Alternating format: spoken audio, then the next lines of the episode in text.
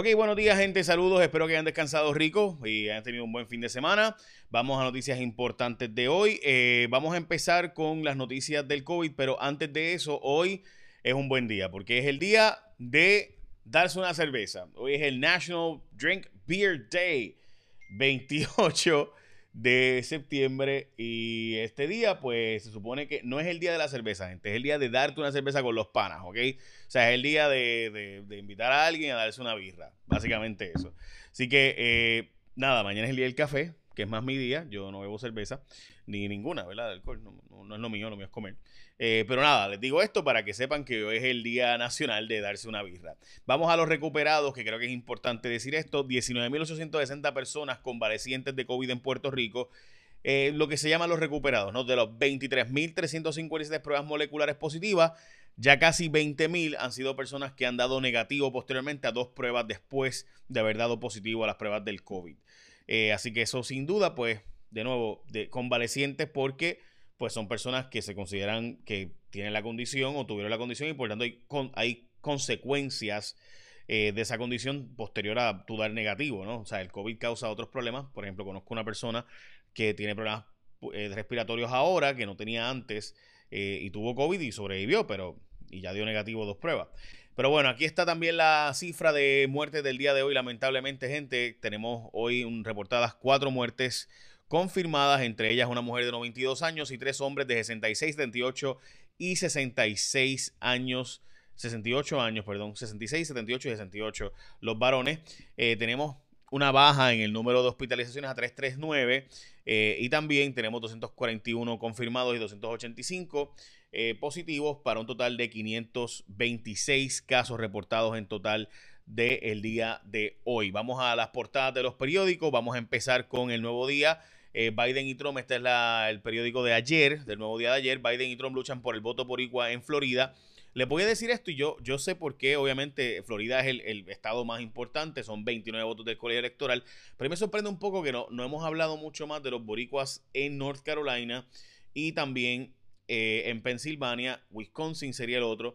Eh, Ohio pues ya es más republicano, aunque Ohio está empate ahora mismo Biden, e incluso arriba en, algunos, algunas encuestas. Pero eh, a mí me parece interesantísimo que realmente en Puerto Rico, de nuevo, ¿cómo funciona? Recuerden, para tú lograr ser presidente necesitas 270 votos del colegio electoral.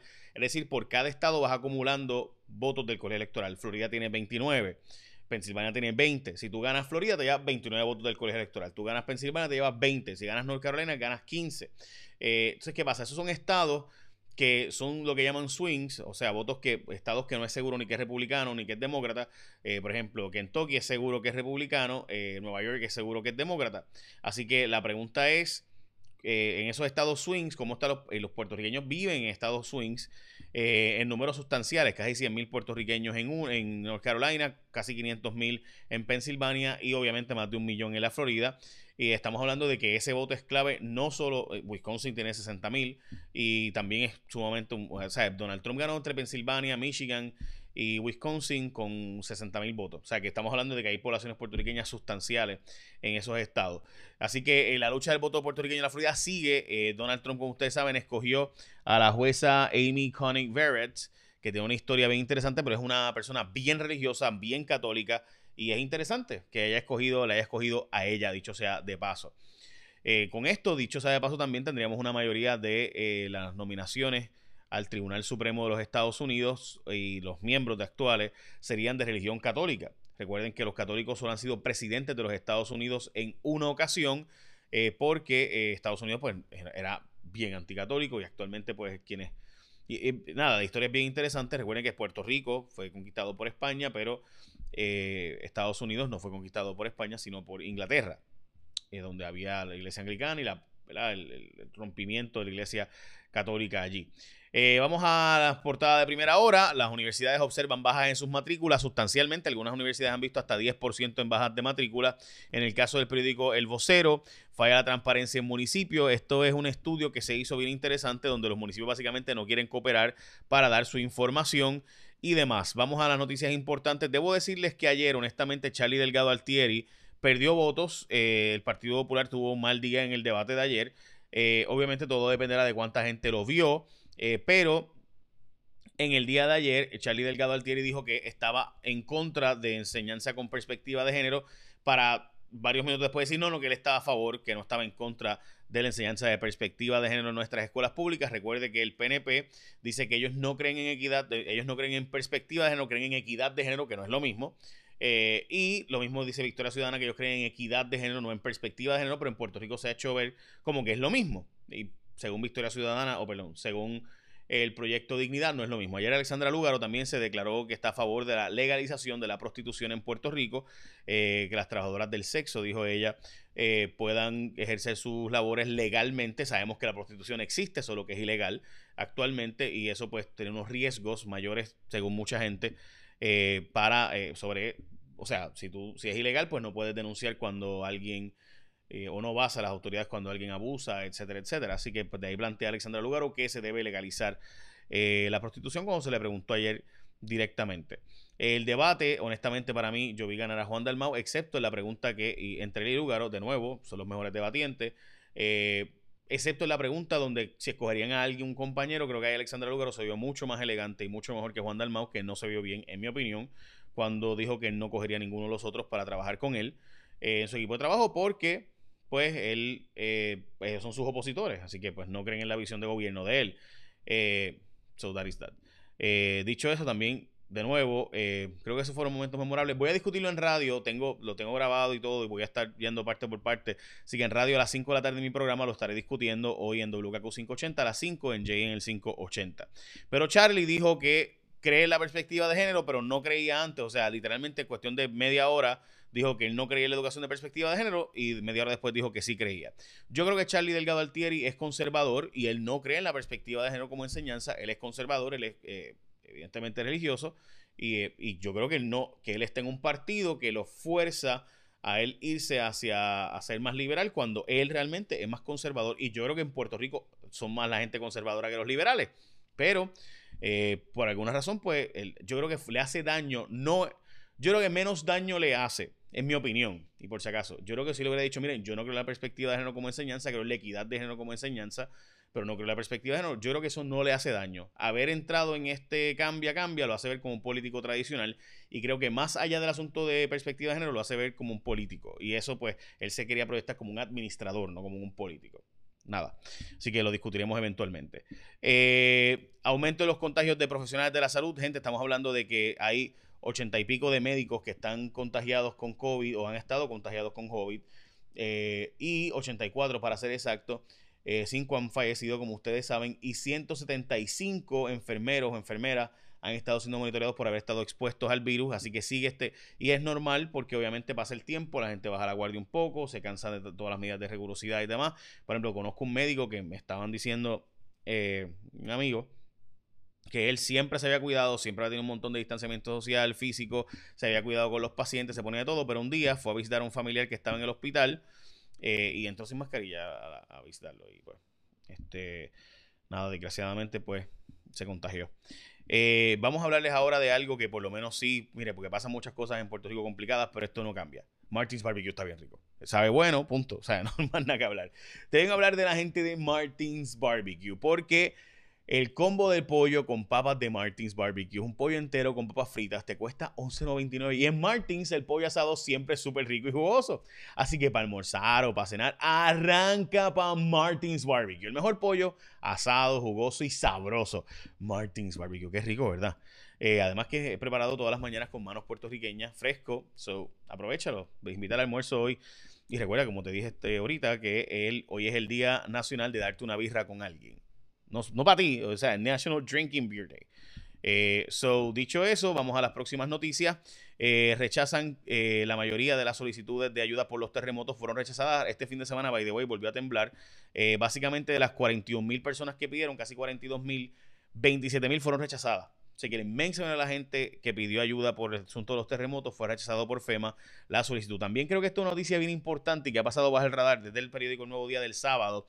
Advierten impacto ambiental esto es el cambio de reglamento de la Junta de Planificación, donde se hicieron unos cambios bajo reglamento que honestamente parecería ser que van a permitir la construcción como que medio al garete. Por ejemplo, en un parque de pelota pueden eliminarlo y hacer un cementerio.